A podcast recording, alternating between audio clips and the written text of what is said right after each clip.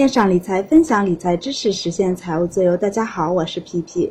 之前呢，简单说了一些债券基金的基础知识，今天来说一说定期分红的基金。定期分红的基金呢，也就是定期配息的基金，有两种模式。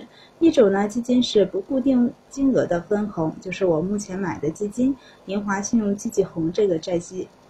主要呢看重的是它每季分红，这债基呢是给父母买的，每季分红的钱呢当做他们的养老金的补充。另一方面呢是业绩比较稳定，平时呢我会观察这只债基，每次在相对低的位置呢会再买一笔。这支基金的分红呢是根据每份基金每季度的盈利超过零点零一元就进行分红。买在相对低的位置，就尽量避免分配到我的本金，或者是少配到我的本金，降低整体持仓的成本。比如现在每份基金呢是一元，一个季度过去了，现在基金呢是一点一元，有了零点一元的利润，而我的平均成本呢是零点九元，这样呢我就有的赚。如果我的平均成本是一点零二元，那每分配零点一元就有零点零二元是我的本金。另一种基金呢是固定金额分红的基金，每次呢都是固定的，比如现在基金一元，一定时间、半年或者是一个季度等，每次分配呢是零点三元。不管上面哪种配息的方式，最终是挣了多少要看自己的成本。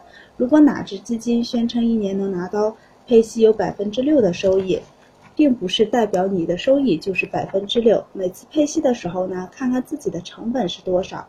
然后再算一下实际的收益情况。这种基金呢，我只是作为父母养老的一种补充。养老金的补充呢，除了这个，还有网贷每月的利息，我会提出来一部分作为父母的养老金。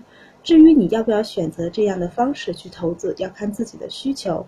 有的认为债基的收益低，喜欢选择收益高的网贷，或者觉得网贷不安全，债基虽然收益低，但是安全。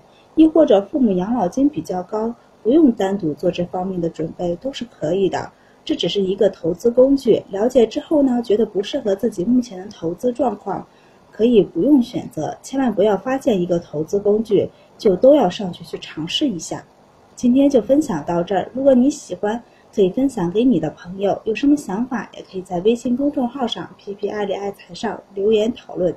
希望听到更多不同的声音，投资道路上也希望结识更多志同道合的朋友。